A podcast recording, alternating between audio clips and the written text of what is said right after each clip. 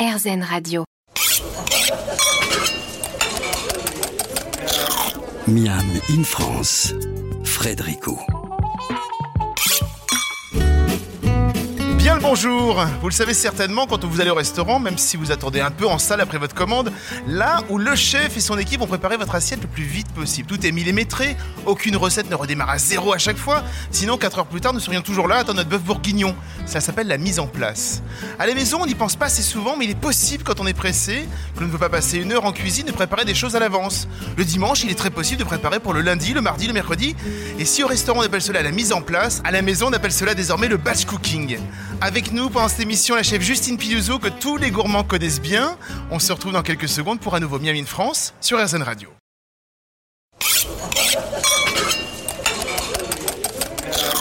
Miam in France, Frédérico.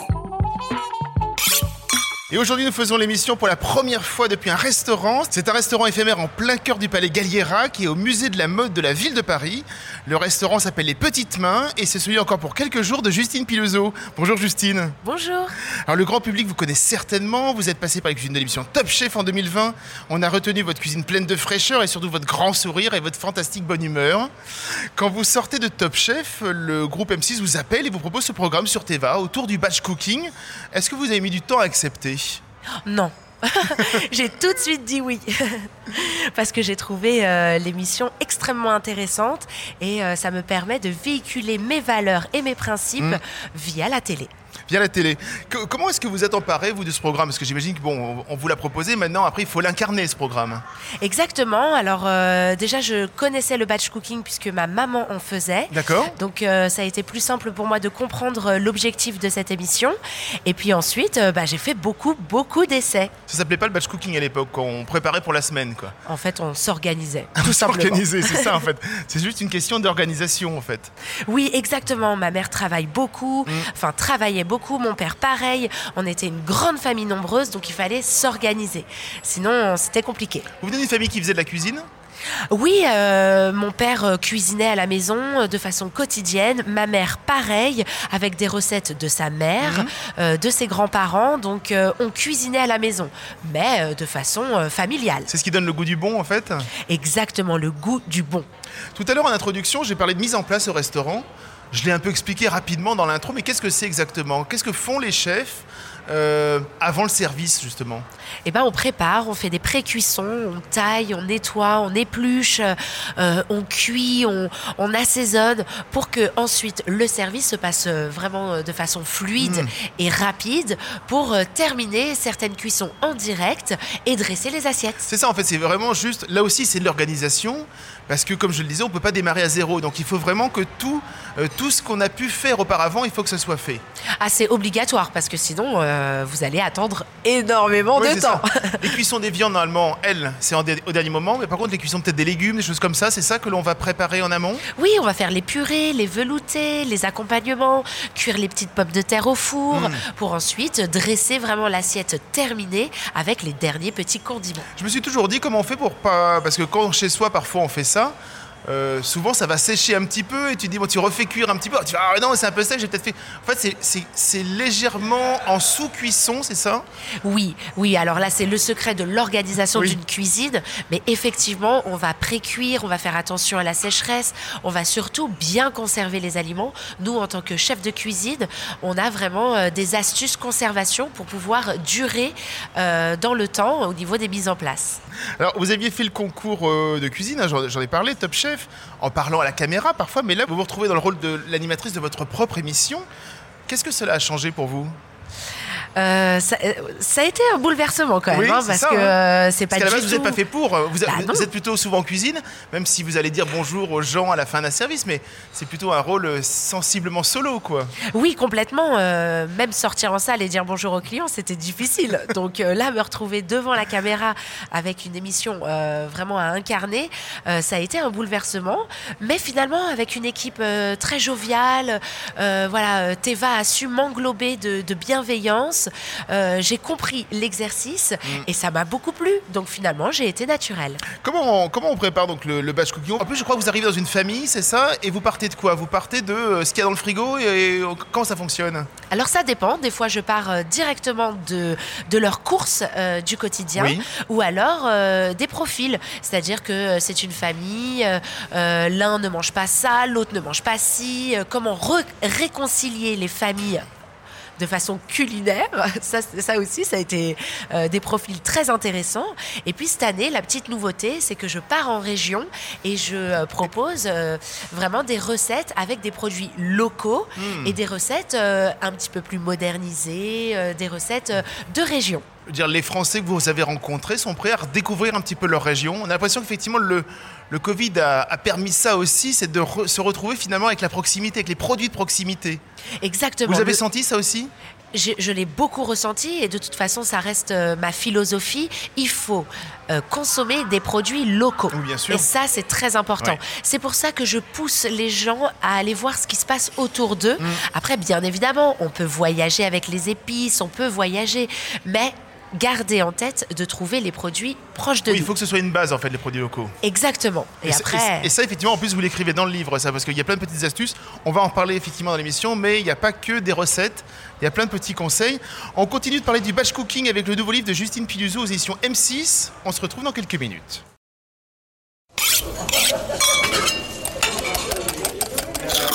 Miam in France, Frédérico. Retour dans ce somptueux palais Galliera, dans le restaurant éphémère de Justine Piluso pour parler de batch cooking. Après l'émission sur Teva, le livre, alors déjà, avant de commencer dans le gros du sujet, qui est la mise en place, euh, vous faites quelque chose de très pratique. Vous avez des conseils de quoi avoir dans sa cuisine? C'est pour avoir une sorte de, de base toujours à portée de main, c'est ça hein? C'est obligatoire. Il faut une base en cuisine. Mm. Euh, voilà, euh, dans votre placard, je suis sûre que vous avez des chaussettes, des culottes. Et ben c'est pareil en Oui. cuisine. Il faut la base pour pouvoir sortir. Et donc, euh, je donne mes astuces pour avoir vraiment le placard qu'il faut pour commencer à cuisiner. Qu'est-ce qu'il faut avoir par exemple? Quels sont les vous quels sont les 4-5 éléments que vous avez tout le temps? Et c'est vraiment la chose où euh, quel- voilà impossible d'y échapper. Bah déjà euh, du sel, du poivre, quelques épices qui nous fait plaisir. Moi j'ai toujours toujours de l'huile d'olive Ah oui. et du parmesan. C'est les racines du sud, ça. Exactement. C'est les racines italiennes. Des herbes de Provence, euh, du parmesan. Avec ça, on peut déjà bien se régaler. Vous dites effectivement euh, toujours avoir chez soi des, des- des choses qui donnent goût à, vo- à- à votre cuisine, c'est ça hein? C'est important de comprendre que dans le placard, Mm. en fait, c'est la nature qui vient à nous. Donc cette nature, elle donne du goût à notre cuisine. Toutes les épices, c'est naturel, donc allez-y, il faut en profiter. C'est ça qui va nous régaler. Et souvent, en plus, les épices permettent de moins saler. Si on a quelque chose de très goûteux, on sale moins, et donc c'est même meilleur pour la santé, c'est ça hein? C'est très important effectivement de faire attention à sa santé. Donc on va mettre un petit peu plus de piment pour moins saler. Alors, vous avez rangé aussi par saison, et c'est aussi la bonne idée, comme ça on peut suivre au fur et à mesure du temps. Euh, alors, vous avez donné plusieurs menus, plusieurs choses, etc. Euh, commencer par les saisons, c'était le plus important pour vous? On a parlé effectivement en intro un petit peu des produits locaux. Les produits de saison, c'est là aussi, c'est une deuxième base à avoir. C'est une deuxième base à avoir. Ça fait partie de mes principes de cuisine locale et de saison. Ça, c'est ultra important.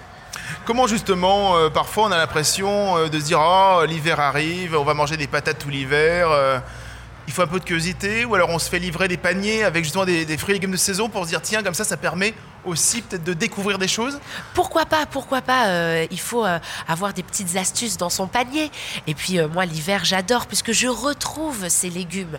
C'est important d'avoir voilà ce- ce- cette logique et ce cycle vertueux Ouais. qui fait que euh, l'hiver, on est content de retrouver, bah oui, les choux, les patates, les panais.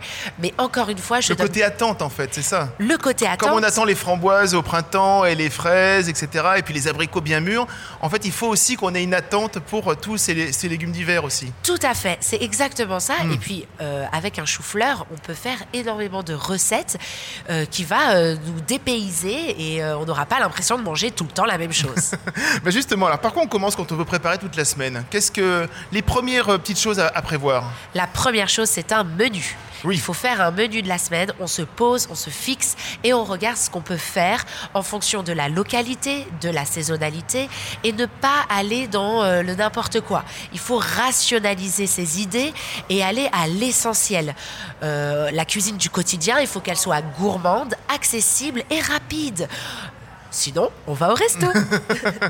Non, mais le resto, effectivement, c'est très bien. Alors tous les jours, c'est compliqué. Bien sûr. Mais on peut bien manger tous les jours, en fait. On peut bien manger tous les jours, il faut juste s'organiser, s'asseoir, prendre le temps de faire vraiment ce menu.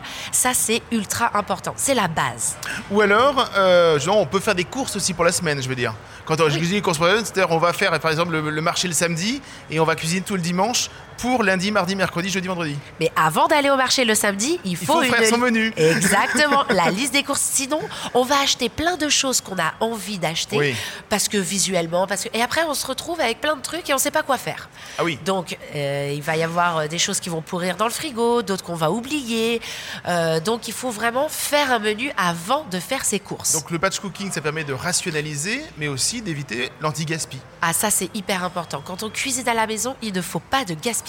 Et le batch cooking, ça sert aussi à ça. C'est ça, hein Et donc c'est extrêmement pratique. Donc on va, on va le voir et puis euh, juste un peu après, mais on va voir effectivement, on prépare des cuissons, on prépare, on va mettre des petites boîtes, on va les ranger et on les ressort au fur et à mesure de la semaine. C'est exactement comme ça que ça se passe, hein Sans tout manger le lundi. Ah oui, c'est ça, c'est ça le problème, c'est la gourmandise. C'est ah bah oui, mais je vais manger un petit peu, c'est bon, il m'en restera pour la prochaine fois. Ouais, mais parfois c'est plus compliqué. plus compliqué. Ma mère cachait les produits dans le frigo. Comment ça Elle le frigo? mettait des, des, des fonds, euh, des faux fonds de frigo pour éviter qu'on mange les préparations de la fin de semaine.